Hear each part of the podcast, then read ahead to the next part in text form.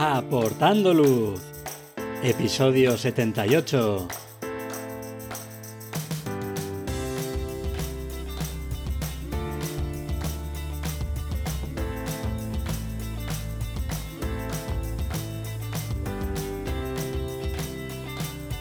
Hola, ¿qué tal? Bienvenidos a este nuevo episodio de Aportando Luz, el podcast en el que hablamos de fotografía nocturna, su técnica, consejos y equipo. Soy Javier Rosano, fotógrafo especializado en fotografía nocturna. Os recomiendo que os paséis por mi web javierrosano.com, donde podréis ver mis últimas fotografías, el blog con consejos y fotografías nocturnas explicadas, y podéis también acceder a la formación online.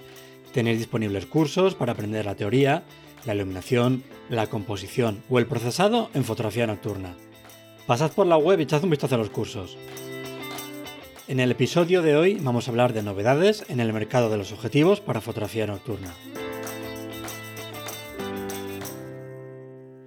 En el episodio 74 estuvimos hablando con Mario Arias de Fotografiarte sobre novedades en el mercado fotográfico con todo lo que había ido saliendo durante el año 2022. Durante la hora que casi dura ese episodio, únicamente hablamos de cuerpos y decidimos dejar todo lo relacionado con los objetivos para otro episodio, así que aquí tenemos de nuevo a Mario para terminar de cerrar esa actualización del mercado. Buenas Mario, bienvenido al podcast de nuevo, ¿qué tal? Muy buenas, pues aquí lo prometido es deuda y por supuesto nos comprometimos a hablar de lo que no dio tiempo en aquel podcast que, que teníamos mucho, que mucha plancha ahí no que hacer y que bueno, era con respecto a los objetivos y vamos a hablar de esos objetivos que han salido pues prácticamente en el último año al mercado, los que tienen que ver mucho con, los angulares y un poquito en general de, lo que se ha movido en el tema de los objetivos, que hay bastante, además de lo, de lo que hablar también. Qué bueno. Pero antes de empezar con ese tema, eh, desde que grabamos el último episodio hasta ahora, sufristeis dos robos. En los vídeos que subisteis a, redes contasteis un poquito lo que os había ocurrido, no vamos a hablar de eso, pero sí que decías también que tuviéramos cuidado con el mercado de segunda mano, precauciones. ¿Qué podemos hacer nosotros, eh, los usuarios, y qué debemos revisar a la hora de comprar algo de segunda mano? Pues para evitar que todo ese material que roben en vuestra tienda o en cualquier otra pueda ser vendido, que sea por lo menos más difícil. Sí, a mí lo que se me ocurrió hacer un llamamiento, ¿no? Pues a que la gente tuviera un uso digamos, eh, coherente ¿no? a la de hacer sus compras en cuanto a que, bueno, pues muchas veces cuando vemos esos grandes chollos en algunas plataformas que mueven material de segunda mano y demás, pues muchas veces a lo mejor pueden provenir de, pues de hallazgos de este tipo, ¿no? De robos.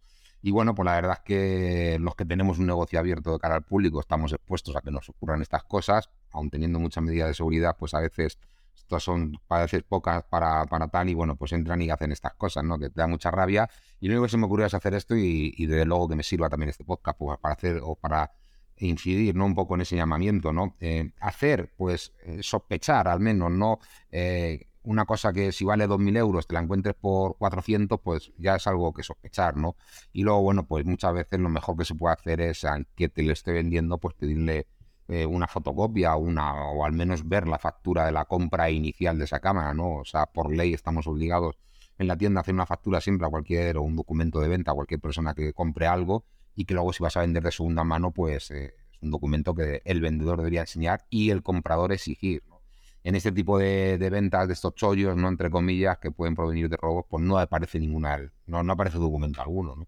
Yo creo que es un poco un ejercicio y muchas veces hay que tener en cuenta que estos números de serie están denunciados y que cualquier problema que llegaras a tener con la cámara te puedes meter en un lío, un lío con, con que está tipificado en el Código Penal y que podrías tener un problema con, con la justicia en caso de que tu cámara fuera como supuestamente propietario de ella, propietario legítimo entre comillas, pero bueno, si procede, de, una, de un robo, de un hallazgo, con el número de serie que es la matrícula de la cámara, podrías llegar a tener algún tipo de problema con la justicia. Así que ojo que el comprador tiene también sus, sus riesgos. ¿eh? ¿Y sabes si hay alguna base de datos o algo similar en el que con un número de serie antes de comprar cualquier material fotográfico puedas meterlo ahí y saber si está robado, está denunciado o algo? El proceso es un poco complicado, como lo que ocurre en la justicia española, por desgracia, eh, porque yo sí que tengo una relación de número de serie que previamente se pasa, que son las autoridades policiales, ¿no? En este caso Guardia Civil, que no lo hacen eh, público en ningún sitio, puesto que está bajo investigación. De hecho, las, los ladrones que entraron en la tienda, pues de alguna manera están detrás de ellos y bueno, pues claro, pues como puede llegar a aparecer a mejor el material, pues los números de serie no se pueden hacer públicos en primera instancia, ¿no? La segunda instancia sí que se va a proceder a darlos a los servicios técnicos de las marcas afectadas, los servicios técnicos oficiales, Y luego, pues en un futuro, pues quizás se pueda llegar a, publicar en, en, algún lado, pero no existe, que yo sepa al menos, ninguna lista, salvo la que tengan los servicios técnicos o las propias, eh, digamos, eh, policías. Estaría fenomenal ¿eh? que hubiera una base de datos donde pudiéramos consultar. Pero bueno, a día de hoy esto no existe y no sé cómo está montada también la justicia en este país, lo veo complicado incluso que pueda llegar a, a existir esto. Bueno, pues a ver si con el avance de la tecnología y aunque sea a nivel de marcas o de tiendas se hace alguna algo en común entre todos para que pues eso que la gente que tenga que vender algo que sabe que es robado por lo menos tenga un poco más de problemas a la hora de tener que de venderlo porque sabe que la gente puede comprobar si es robado o si es comprado. Totalmente de acuerdo y ese es el llamamiento que se me ocurrió dentro de la impotencia que supone un robo, pues el único llamamiento que se me ocurría, Javier, es pues comentar esto, ¿no? A todos los que nos escucharon y bueno, que sirva este podcast para, para lo mismo, ¿no?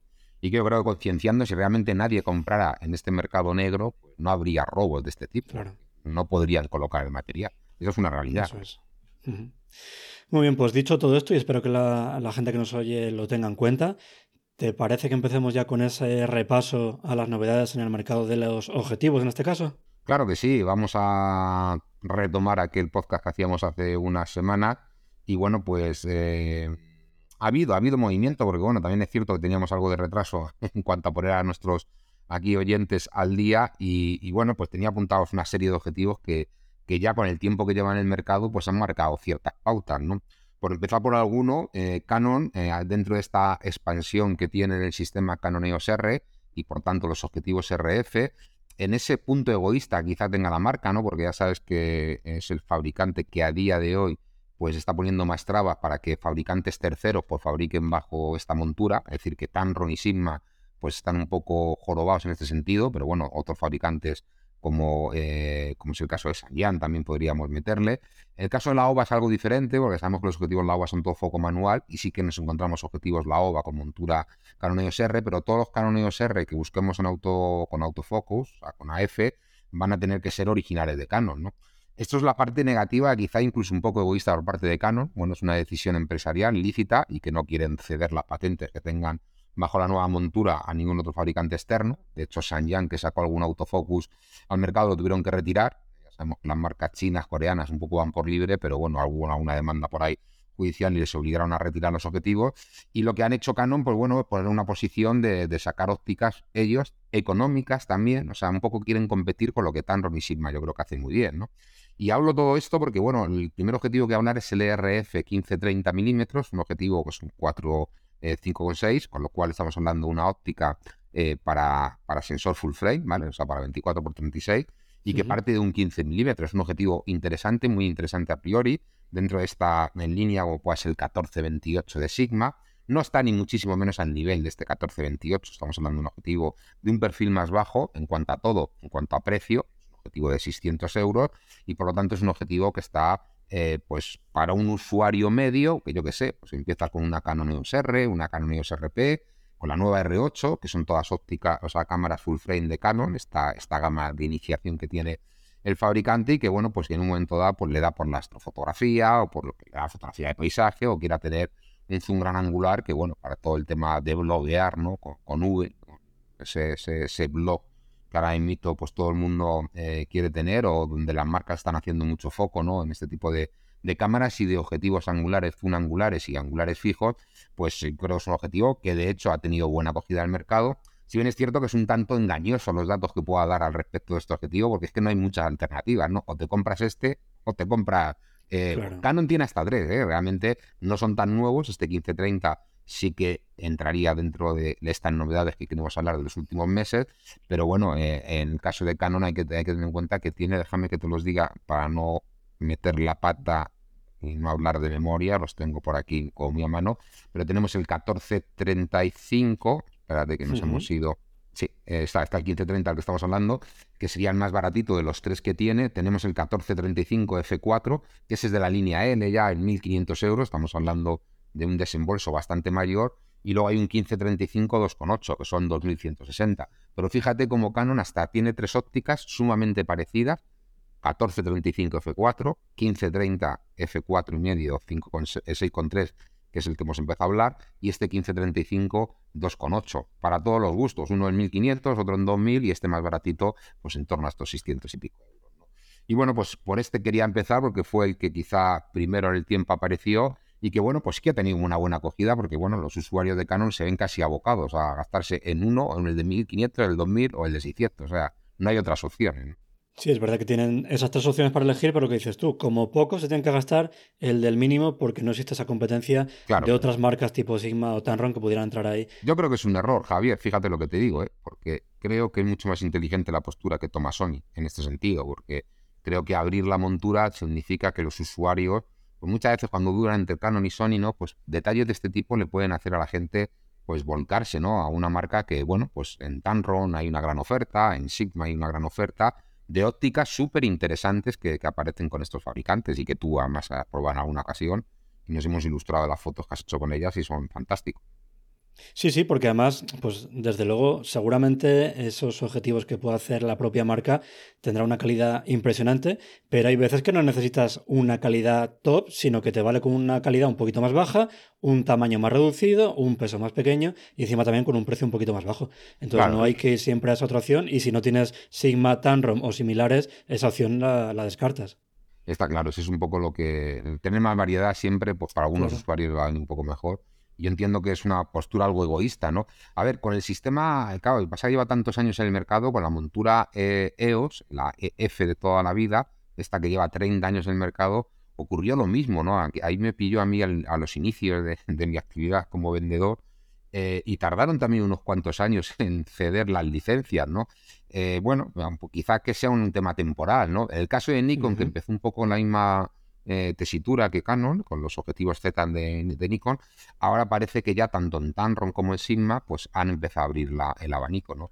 Yo creo que antes o después ocurrirá, pero bueno, de momento parece que se hace fuerte la postura de Canon, ¿no? Y hay, que, y hay mucha crítica, hay mucha controversia alrededor de esto, ¿no? Yo es raro el directo que hago todas las semanas que no me preguntan un poco por lo ¿para cuándo? ¿Para cuándo? ¿Para cuándo? Y la respuesta es que ojalá lo supiera, no tengo ni idea, pero bueno. Sí. Me lo comentan también amigos que imagino que a ti muchísimo más, porque sí, desde luego para el usuario es, una pena, desde luego. Muy bien, venga, vamos a por otro objetivo. Sí, mira, hay un objetivo que salió también en los últimos meses, que bueno, hicimos una review en nuestro canal de, YouTube, súper interesante, que es el, la OVA 20 milímetros. Volvemos a la OVA, que es fabricante este chino, eh, que bueno, pues no deja de hacer unas ópticas siempre muy curiosas, muy interesantes. Y esto es un 20 milímetros F4, eh, es un DESID, o sea, es uno de estos que tiene la posibilidad de ser descentrable, ¿vale? Y esto para la fotografía arquitectónica, para contar las perspectivas, pues desde luego puede estar muy bien. Para fotografía de interiores, todo el tema de decoración, son objetivos que históricamente se han utilizado eh, bastante en este tipo de disciplina fotográfica. Y no deja de ser también un gran angular, pensado para cámaras eh, full frame también. Y aquí lo que se abre muchísimo, ¿no? Porque al ser ópticas manuales, casi, bueno, siempre los objetivos descentrables, incluso cuando compramos los originales de Canon o los originales de Nikon, eh, pues siempre han sido ópticas con, con, enfoque manual, ¿no? Como es lógico, porque hay un desplazamiento, ¿no? De, lentes y tiene que ser, eh, no, existe el autofocus en este caso. Y la OVA, como gran especialista en fabricar objetivos autofocus y raros a la vez, y también, bueno, con una buena relación calidad-precio, salió o apareció este 20 milímetros con, con estas características. Objetivo que se fíjate, lo hay para la montura EF, esta que hemos hablado, la Canon de toda la vida, la de Nikon de toda la vida, pero que también la hay para la Canon moderna, para la EOS R y para la Nikon Z, ¿no? Al igual que para la montura Sony E y para la montura L, que es un poco, casi con estas cuatro, pues serían las grandes monturas en full frame que hay ahora mismo, ¿no? Porque todas las cámaras sin espejo ahora mismo o es una Canon, o es una Nikon, o es una Sony, o es una Panasonic que es montura L, o una Sigma con montura L, ¿no? O una Leica que es montura L, que es la alianza que tienen estos tres últimos fabricantes. Objetivo interesante porque son 1.380 euros lo que vale, con lo cual estamos hablando de un objetivo pues siempre con esa relación calidad-precio buena y que para ser un objetivo de estas características, pues bueno, pues no deja de ser pues lo que hace Venus Optics, ¿no? que es realmente el fabricante de la OVA, la OVA es la marca comercial, que es fabricar objetivos de muy buen acabado, un objetivo que yo, insisto que hay un vídeo mío de YouTube eh, de este lente que se hacía pues en verano, que es cuando salió de, de este verano pasado, ¿no? Y que bueno, pues eh, muy bien acabado, lo recuerdo, y que, denota pues un poco lo que vengo viendo ¿no? en este fabricante, que es mucha calidad en cuanto a los acabados. Y a mí cada día me gustan más estos la OVA, ¿eh? una marca muy a tener en cuenta. Claro, al final es lo que hablábamos antes, ¿no? Es una marca que no es la marca original de, los cuerpos, pero que sabes que aun no dándote esa calidad máxima, te ofrece un montón de características. Jolín, fíjate, 20 milímetros descentrable, que ya son objetivos siempre que son de un precio muy, muy alto y a un precio bastante bueno. Claro. Y es un objetivo además que es también muy interesante para fotografía de paisaje, que igual esto no lo sepa la gente, porque al poder descentrarlo puedes modificar el plano de enfoque y hacer que la profundidad de campo de tu imagen sea brutal. Entonces, claro, imagínate una nocturna a 1.4, pudiendo tener enfocado con los 20 milímetros de, focal un primer plano muy cerquita y las estrellas, eso es una, maravilla, encima con un precio que está bastante bien te permite muy bien jugar con esto, ¿no? Jugar con. Es un objetivo que mucha gente, la, la técnica ¿no? de los objetivos descentrables, quizá por el precio que han tenido históricamente los mismos, ¿no? Canon y Nikon, casi los fabricantes eh, tradicionales de estas, de estas ópticas, pues objetivos que se acercan hoy en día a los 3.000 euros, 2.000 muchos euros, 3.000. Y claro, pues aquí ponen un objetivo de mil y pico euros, que si lo utilizas en su posición normal no deja de ser un 20 milímetros, eh, con una buena, digamos, luminosidad, pero claro, cuando empiezas a jugar con esta, y una corrección de hasta más o menos 11 milímetros, y que lo que hace es eso, corregir la perspectiva, como decía, poder jugar con la profundidad de campo, y bueno, pues no deja de ser algo que, que salen resultados diferentes, ¿no? Los Laoba, siempre lo he dicho yo, lo he mantenido, que son objetivos para jugar y pasártelo muy bien con ellos, y es que es la realidad. Totalmente, totalmente. Muy bien. Pues buenas opciones, ¿eh? Para fotografía nocturna incluso también. Sí, sin duda. yo creo que es una óptica que a ti también te gustaría probablemente probar, porque ya te hemos dejado muchos objetivos, que en el último directo que estuviste en mi casa, en este caso tú te viniste a Twitch, eh, ya nos comprometimos y estás con ella además, ¿no? Probando en eso estamos, en eso estamos. alguna de, las de las ópticas nuevas. Bueno, mira, otro de los objetivos que aparecían, en Javier, en los últimos tiempos, un objetivo que sí que ha tenido muy buena eh, acogida, porque creo que también esta gente de Parasonic, en esta alianza que os estaba contando eh, de la montura L, que vuelvo a repetir, insistir en ella, es la suma de Sigma con Panasonic y Leica, esta alianza en la cual, bueno, eh, originalmente la montura la ideó y la inventó Leica, de ahí viene que sea montura L, yo creo que la L esa va por, por ahí, ¿no? Que son de estas cosas que nunca nos explican, aunque por mucho que las pregunten, ¿no? Pero bueno, se trata eh, de, incorporar, eh, fíjate que la montura L, aunque no sean las máquinas que más se venden, que ha tomado mucho, mucho, mucha fuerza la, la, Panasonic S5 Mark II, ¿no? Es una cámara que está pegando bastante fuerte.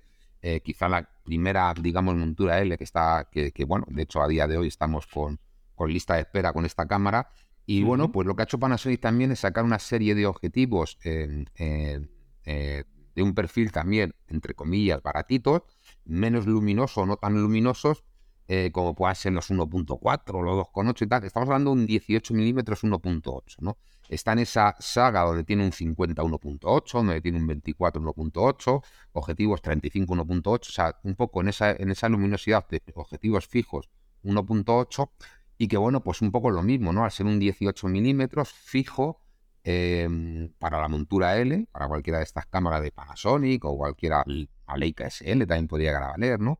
O la Sigma, sobre, sobre todo básicamente pues, se podía resumir en Panasonic, y por 849 euros, un precio súper contenido.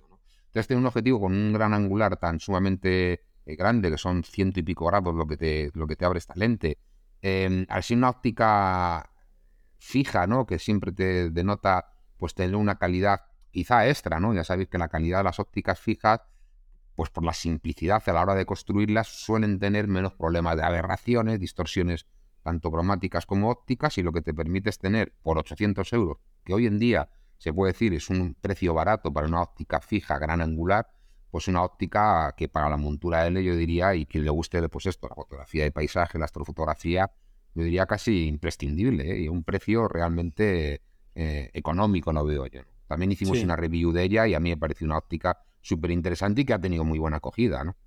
Qué bueno, y además 1.8 que le va a dar muchas alegrías con la focal y, la apertura máxima a usuarios que sean o que ya estaban en, Panasonic o que se han pasado ahora con la cámara que decías tú, que ha tenido muchísimo éxito y que me consta que en fotografía nocturna también está rindiendo muy bien.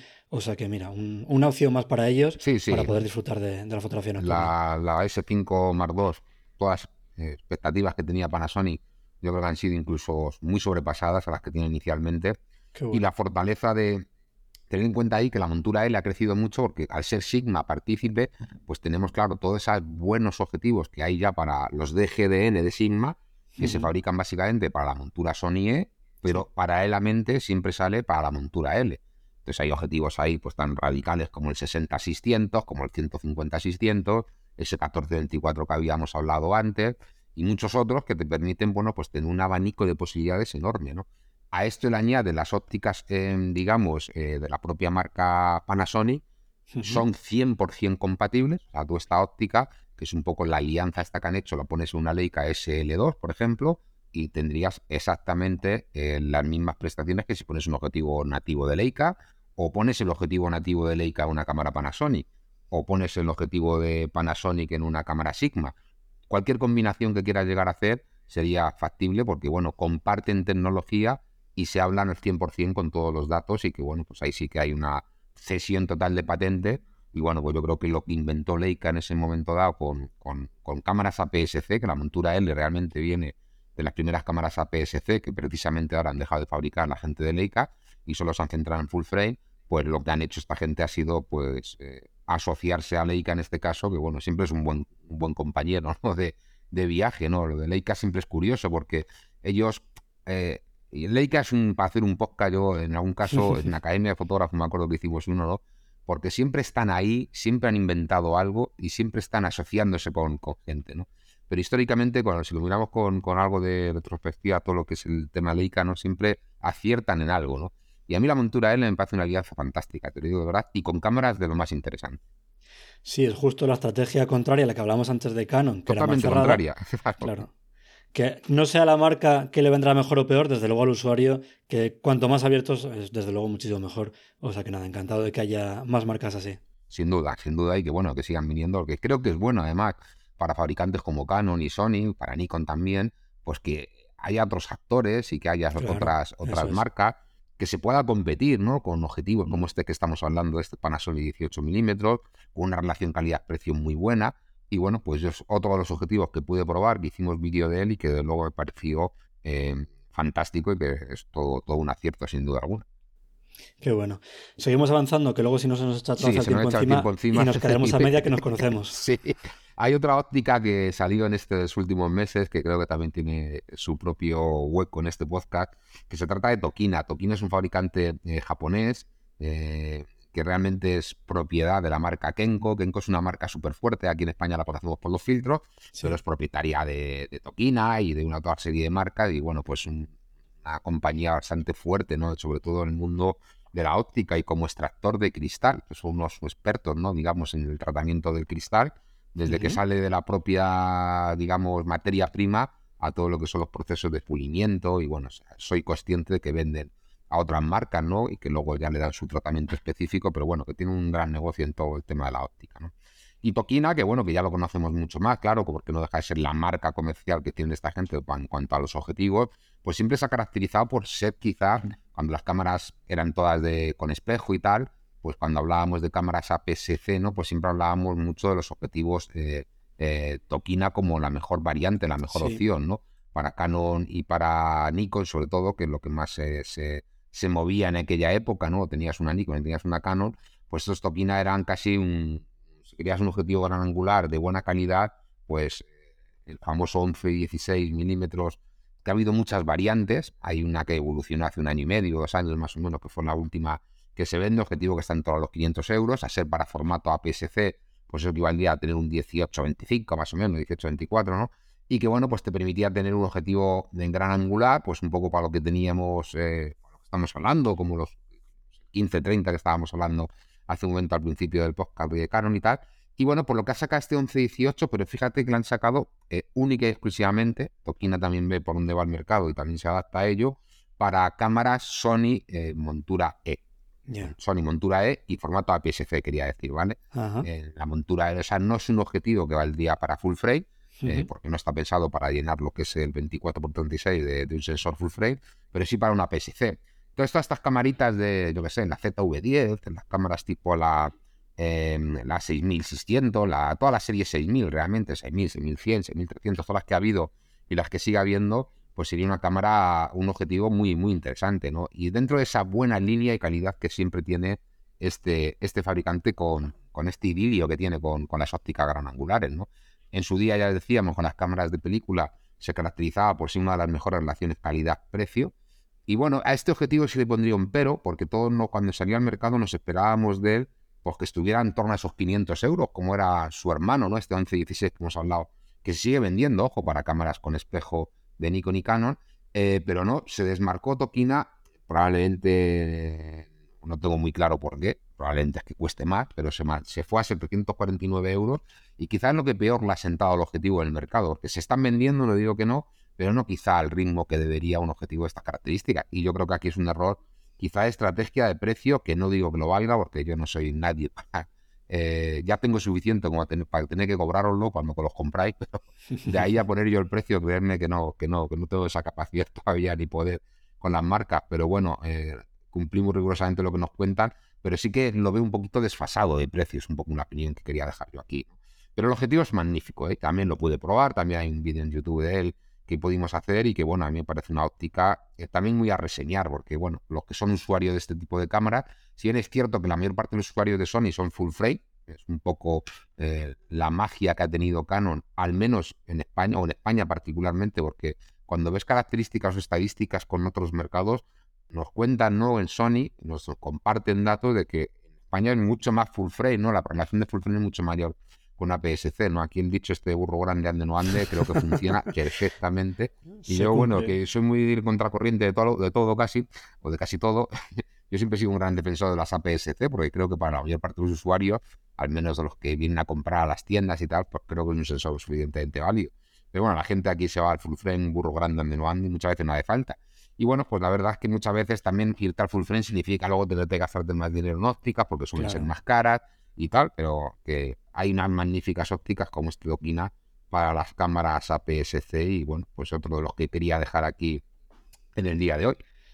Sí, lo hemos dicho antes y creo que lo hemos dicho también en otro episodio, que al final no hay por qué siempre ir a, lo más top, sino que quizá lo que más te conviene a ti es un término medio y desde luego hay gente haciendo fotografías nocturnas con cámaras APS-C eh, o que las tienen también como segundo cuerpo para hacer un time-lapse y este objetivo, un 11-18, lo que decías tú, pues es un objetivo eh, bastante bueno para esas fotografías de paisaje diurnas o nocturnas, así que genial que haya otra opción más. Sin duda, sin duda es un... Sí, lo que digo, abrir, el, abrir, que es lo que ha hecho bien Sony, o sea, el abrir a, a Tokina, a Tanro, a Sigma, pues hace que un usuario comprar una Sony muchas veces pues te dé la garantía de tener mucho donde elegir, ¿no? Y no es hmm. solo la marca propia o la propia marca Sony, de los cuales vamos a hablar ahora, porque también en APS-C eh, han sacado una serie de objetivos pues de lo más interesante y volveremos a hablar ahora de, la propia Sony. Bueno, pero mira, es que, o sea, para que os fijéis, ¿no?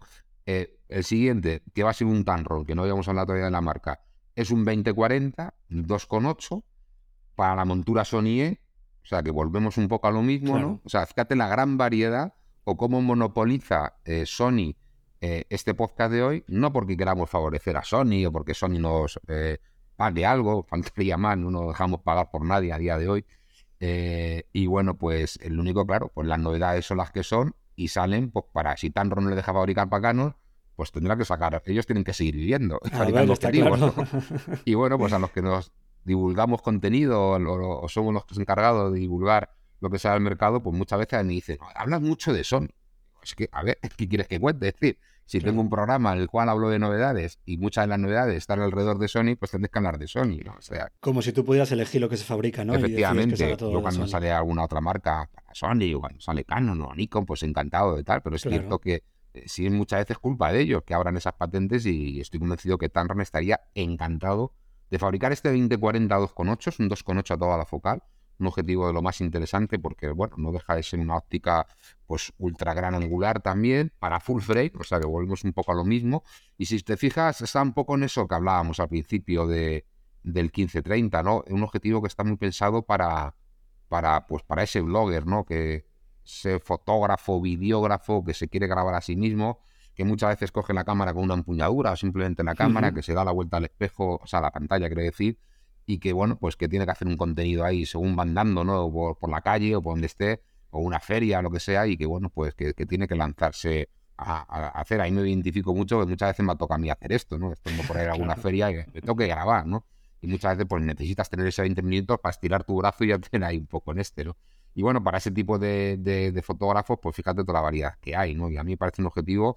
Eh, quizá un poco la misma crítica que el Tokina. Uno no deja de ser un 2,8, que es un objetivo bastante luminoso, pero bueno, son no, para full frame, pero son 969 euros, cerca de los 1000 euros, quizá un poco fuera de precio, pero bueno, está claro que el objetivo también lo pudimos probar y también te puedo decir que sí que tiene un rendimiento realmente rápido, ¿no? 100% compatible en este caso con todos los sistemas de enfoque que tienen las propias Sony, que sabemos que son muchos, que son eh, variados, con ese motor lineal que ha desarrollado Tamron en los últimos años, que es el famoso VXD, que es un motor que funciona bastante bien, muy rápido, muy preciso al hacer el foco y cualquier de estos objetivos Tamron que hay para la montura E o AF son objetivos.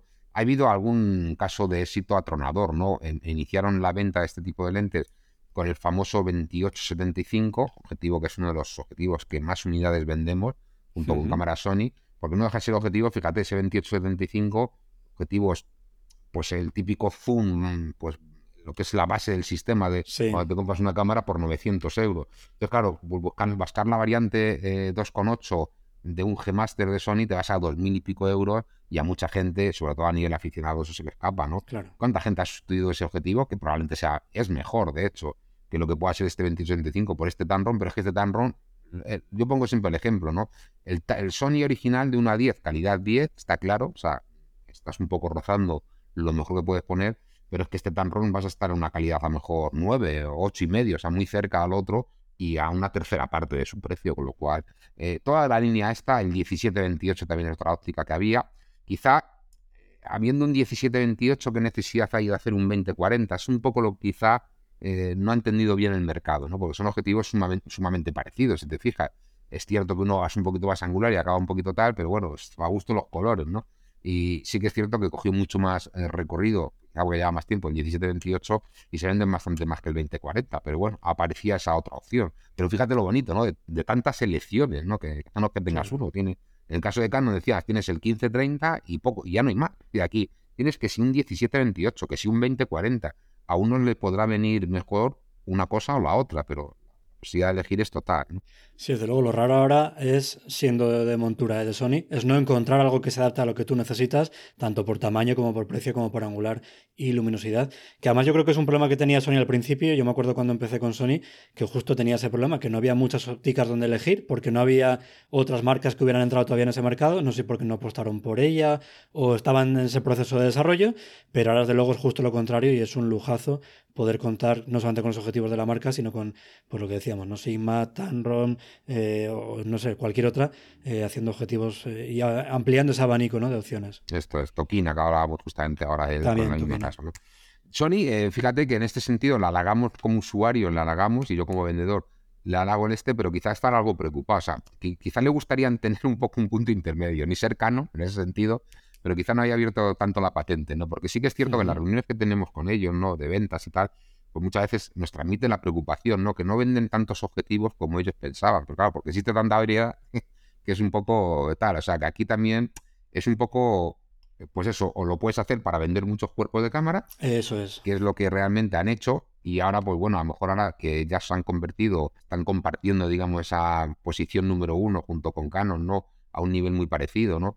Porque están ahí, pues si yo por lo menos en fotografiarte, pues algún año vendemos un poquito más de Canon, otro año vendemos más un poquito de Sony, pero están a unas cifras muy parecidas, ¿no? Es prácticamente se reparte al 50-50, ¿no? Y bueno, pues también ellos han hecho una labor importante ¿eh? y había unos objetivos que, aparecieron los tres a la vez, que es el, eh, de hablo de Sony, también para APS-C, exclusivamente para sensores APS-C, para esa línea que decíamos de ZV, em, de ZV10 y de todas esas 6000 y estas cosas antes, 6100, 6600, 6300, 6500, y son tres lentes interesantes las tres. Ha habido uno que tuvo una gran acogida, el que más éxito de ventas total, que es un 11 milímetros 1.8 por 549 euros, y este fue al salir al mercado y bueno, pues eh, equivaldría a tener un 16 y medio eh, eh, para, para lo que es la equivalencia del formato, el paso universal, digamos, y que estamos hablando, pues eso, ¿no? Pues otro perfecto pues, para hacer esta foto de paisaje, este bloguero que se graba a sí mismo, lo que hemos hablado eh, y lo que estamos casi centrándonos, ¿no? Con un objetivo pues de 549 euros, muy pequeñito de tamaño, que se acopla muy bien pues a lo que es el tamaño de las cámaras, con lo cual la compensación con lo que es el conjunto cámara y objetivo pues se queda perfectamente acoplado y que bueno, pues es un objetivo que, salía al mercado con, muy buena acogida. Y aparecía también al tiempo uno de la serie G, que ya es un poco, no son los G Master, pero esa serie intermedia siempre muy interesante, que es el 15 mm 1.4, objetivo de 739 euros, y objetivo que, bueno, quien que vaya buscando, pues, pues tener un objetivo luminoso, de una calidad superior, equivalente a un 22 milímetros, que es a lo que equivaldría, pues eh, se le criticaba a Sony, ¿no? Y con razón por los usuarios, que se habían dedicado mucho y fuertemente y muy bien a fabricar muchos objetivos para full frame, pero todos esos usuarios, ¿no? Que dentro del mundo del vídeo hay muchos, ¿no? ¿Cuántas cámaras 6600 han vendido para productoras, ¿no? A nivel profesional. Y, esta gente, no sé, pero se decía, joder, es que hay mucho que elegir en full frame, pero no tanto en APS-C. Y es verdad, ¿no? Tenía algo de razón. Y bueno, pues no deja de ser una... Eh, esta atacada que tuvo pues más o menos en la segunda parte del año del 2022, pues eh, Sony con estos objetivos, con estos objetivos APS-C, conjunto con los que ya había, pues, porque ya hubo otra atacada con objetivos como el 1655-2.8, o sea, ya sí que tiene una serie de objetivos específicos para APS-C.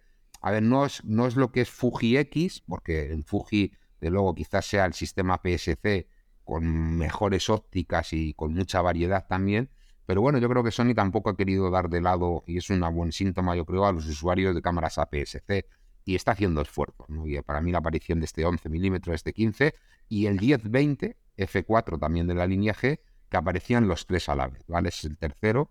Existía un 10-18, que este es un poco, yo creo, más bien la sustituye, el, que va a sustituir precisamente a este objetivo, está más o menos al mismo precio hoy en día, y este 1020 ya es de los PZ, los Power Zoom, estos objetivos motorizados, que bueno, pues puedes controlarlo desde tu móvil o desde una aplicación externa y que incluso tiene un motor para el zoom, que bueno, pues para cierto tipo, para el entorno vídeo, pues esto es muy, muy, muy, muy de agradecer, ¿no? Entonces, bueno, pues cualquiera de estos lentes, pues eh, vienen a fortalecer lo que, lo que realmente quiere Sony, que es también tener un catálogo de, de objetivos importante a la hora de tener para sus cámaras APS-C, ¿no? y que bueno, ellos nos preguntan, pero se venden tantos Tokina, tantos Tamron, tantos Sigma, porque quieren tener su hueco en el mercado, ¿no? Claro, y yo creo que también son objetivos esos tres que hemos hablado. Eh, fíjate, esos 549 de 11 milímetros, a mí me parece una relación calidad-precio extraordinaria, ¿no? Que es un objetivo muy contenido en el precio y los otros por 700 y pico euros, es la gran ventaja. Tú te compras un objetivo de estas características para full frame y el desembolso va a ser casi de 2.000 euros, de 1.500, 1.600, la que estamos hablando de la mitad, ¿no? Llenamos la mitad de sensor, pues llenamos o sea, ahorramos la mitad de dinero. O sea, esa es la realidad. Un poco en esa proporción. ¿eh?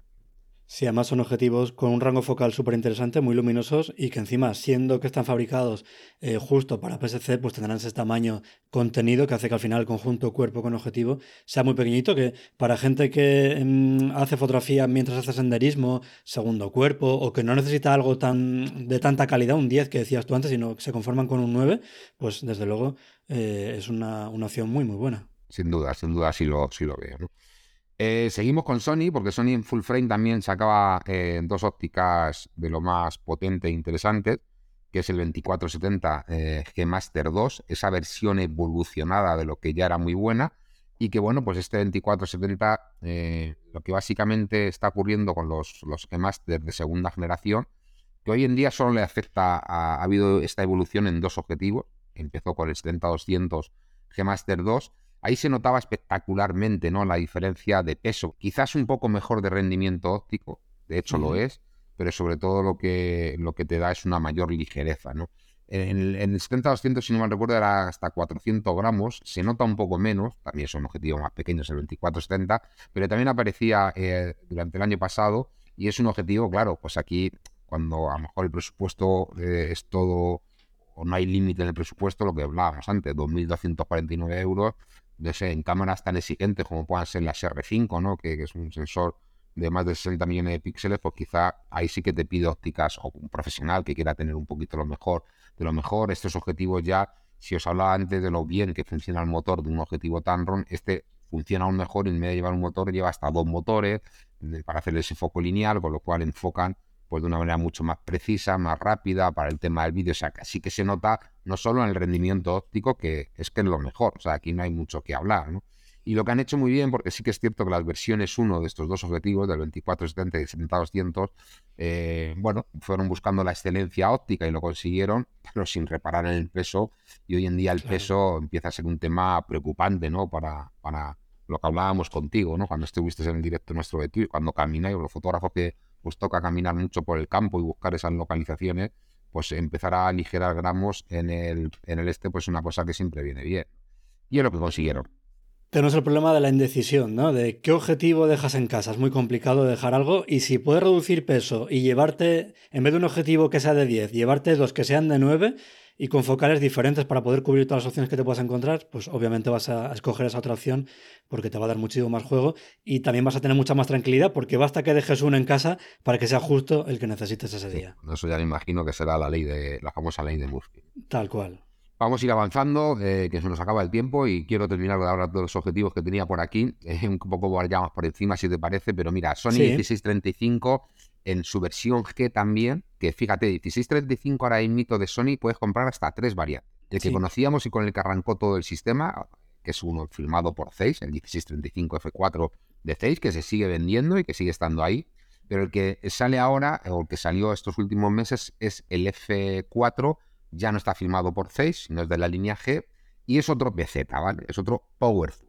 Es un poco lo mismo que hemos explicado del 10, del 1020 de APS-C, pero traducido al mundo de los, de los full frame. De hecho, es un poco la, misma lente, ¿no? Si hacemos la equivalencia del 1020, pues sería como un 1530 y esto es un 1635. O sea, estamos hablando prácticamente lo mismo. Pues buscando ese videógrafo, fotógrafo también, ¿eh? Es cierto a los fotógrafos nos rechina un poco que el phone sea electrónico, pero yo no sé hasta qué punto en el futuro todos los objetivos vayan a evolucionar a esto, ¿no? Hacía una reflexión, yo no me acuerdo dónde la hice, a algún lado seguro, sobre esto, ¿no? Cuando salió este objetivo y probablemente no me equivoqué que en un futuro a lo mejor todos los objetivos tiendan a tener esta motorización, ¿no? O sea, que de, hecho ya están trabajando un poco en ello y para, desde luego para el mundo vídeo es toda una ventaja. El hecho de poder tener remoteado el zoom en objetivos de este tipo, para los que dedican o tienen estas cámaras para vídeo, es una auténtica maravilla y muy por encima, esa calidad G, con lo cual una calidad muy correcta, objetivo de 1.300 euros, 1.100 valía versión CEI. Está claro que el movimiento que va a hacer Sony en el mercado es que los CEIs parece que se los quiere quitar un poco del medio y de alguna manera van un poco en esa, en esa línea, entiendo yo. ¿eh?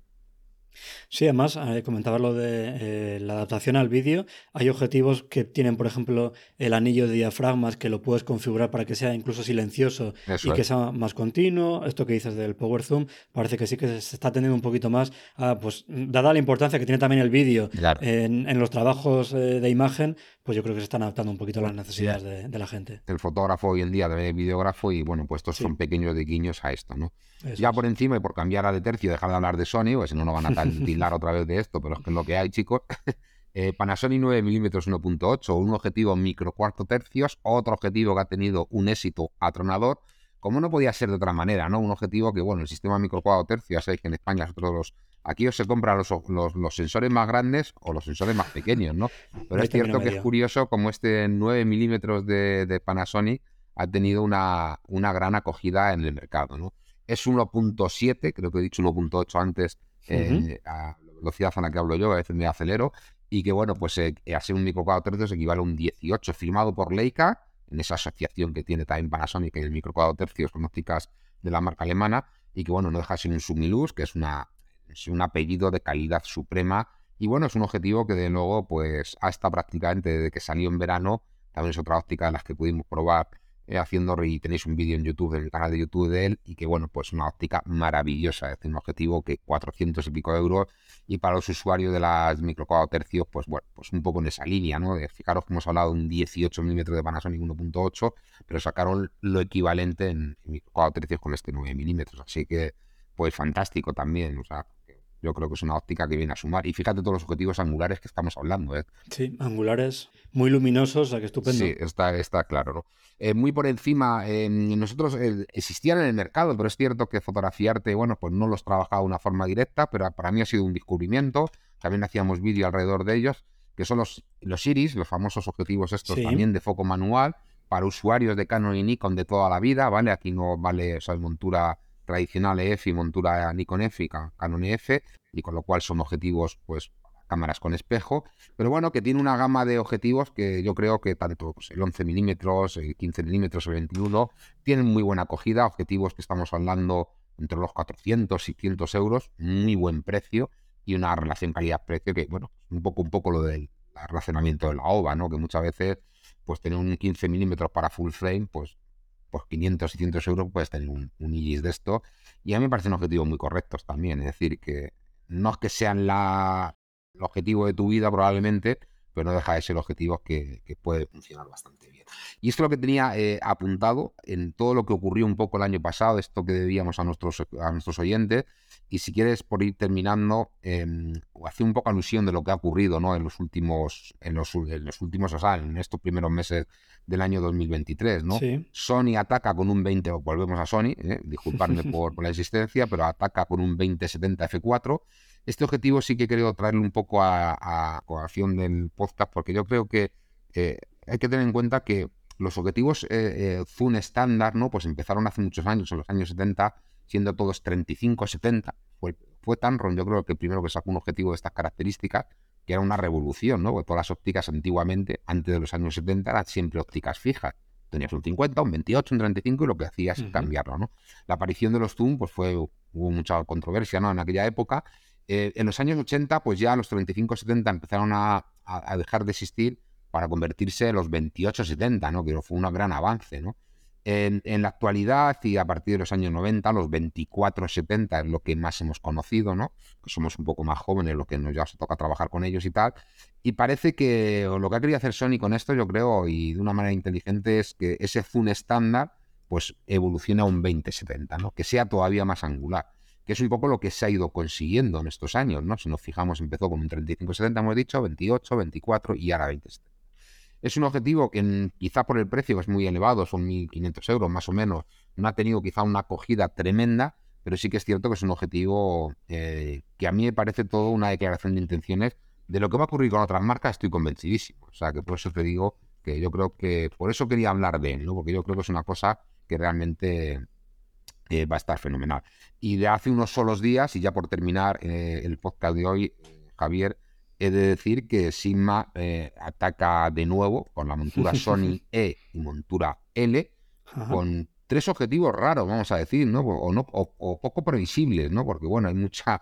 Está claro que los DGDN, que son estos que están pensados para full frame y para, y para montura L y montura Sony E, pues parece que hay un firme, un firme convencimiento de la marca de tener una gama de objetivos específicos de GDN de toda su colección de lentes, que son muchas y toda la experiencia que tienen, pero fíjate, nunca habían tenido un 17 milímetros F4, objetivo raro, pero que bueno, aparece en el mercado para full frame, insisto, y para estas cámaras de montura Sony E y montura L.